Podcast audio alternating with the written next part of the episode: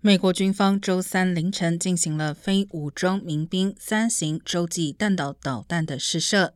距离上次不到一个月。五角大楼发言人莱德准将表示，美国已经提前向俄罗斯政府发出试射通知。